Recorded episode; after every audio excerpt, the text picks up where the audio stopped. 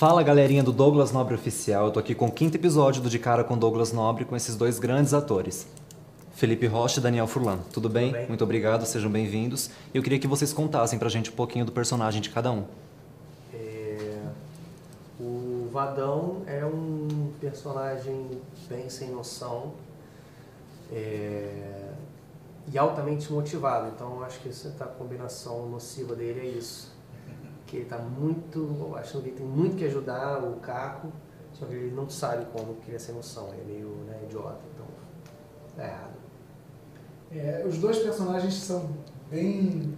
é, a gente olha para eles com bastante é, distanciamento, assim, com bastante. São dois caras bem.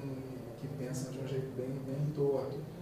É, sendo que o Caco está num momento da vida especialmente difícil e. então ele. acho que ele está tá bem atordoado. Assim, os dois são, são dois dublês. É, e aí o, o Caco tem essa, essa coisa que ele, ele, ele flagra né, a, a, a namorada dele com outro cara e o, e o Vadão vai tentar ajudá-lo desse jeito errado e torto a tentar lidar com essa situação. E como que foi gravar na Argentina? Foi muito bom, eu fiquei muito animado em poder ir para lá para trabalhar.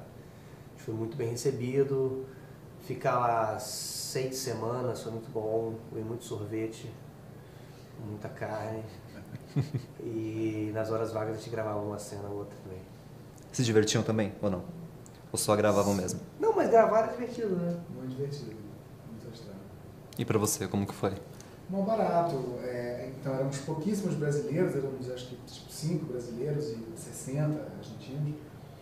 É, fora as surras no, no Unicórnio que eu levei, eles eram muito legais, assim, astral super, super. E foi tranquilo em relação ao idioma ou vocês falam espanhol? Foi tranquilo?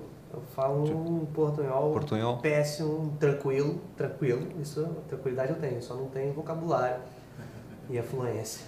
Mas a tranquilidade eu tô tranquilo.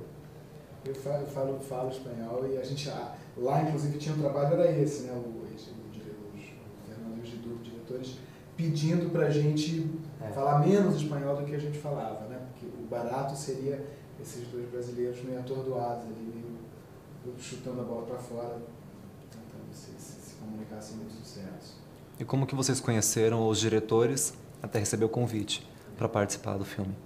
No meu caso, na época, eu tava na MTV e o Fernando, eu acho que ele viu o programa, o último programa do mundo, que é um programa que eu fazia na MTV, faço ainda, mas nessa época eu fazia na MTV.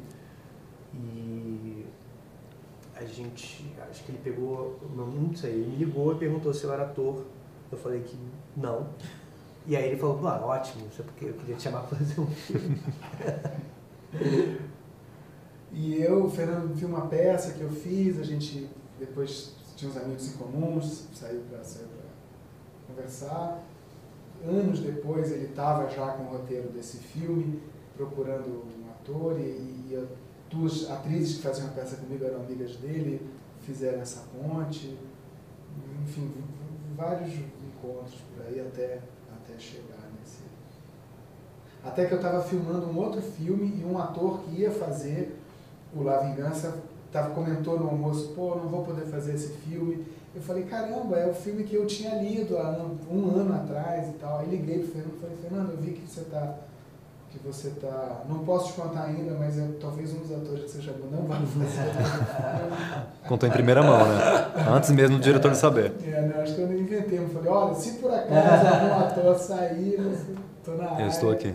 E a agenda combinava e tal, e, e aí rolou. e foi. Ele foi, pô, que legal você me ligar, realmente, eu estava pensando em você e tal. E, ou pelo menos ele inventou essa história, eu acreditei e deu certo. Você dizendo não ser ator. O, como surgiu o convite do Toque? Uma dúvida, uma dúvida minha agora. Parecido, porque o, o, o, o Theo e o Paulinho, né, diretores do Toque, eles também viam o último programa do mundo na época da MTV. E segundo eles, não sei se é uma mentira que eles contaram pra, pra mim, mas eles falaram que escreveram o personagem já pensando em mim pra fazer naquele tom do, último programa do mundo, fazer aquele personagem e tal.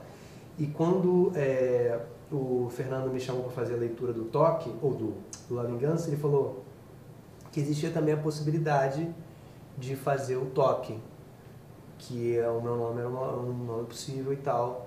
Mas ele falou que era para me preparar bastante para a leitura do La Vingança. A leitura do La Vingança funcionou para mim como leitura do toque também, porque também estavam observando ali por isso, o pessoal da Bionic e tal. E ele falou, cara, mas existe uma. Ele foi bem escroto e ao mesmo tempo bem parceiro, que ele falou, cara, existe uma resistência ao seu nome.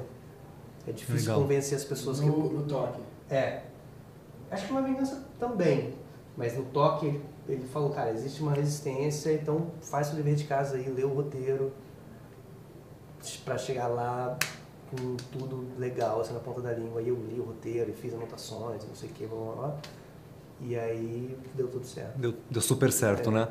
Então convido o pessoal para estarem assistindo dia 16 de março nos cinemas de todo o Brasil o filme La Vingança. Convidando todas as pessoas do, do mundo para assistirem, você que mora em outros países, para venham para o Brasil assistir La Vingança, porque em Buenos Aires não está mais passando, a Argentina não está mais passando, então só no Brasil agora, venham assistir Dia 16 de março. E você? Do Brasil. No cinema Esse foi o quinto episódio do De Cara com Douglas Nobre com Felipe Rocha e Daniel Furlan. Tchau!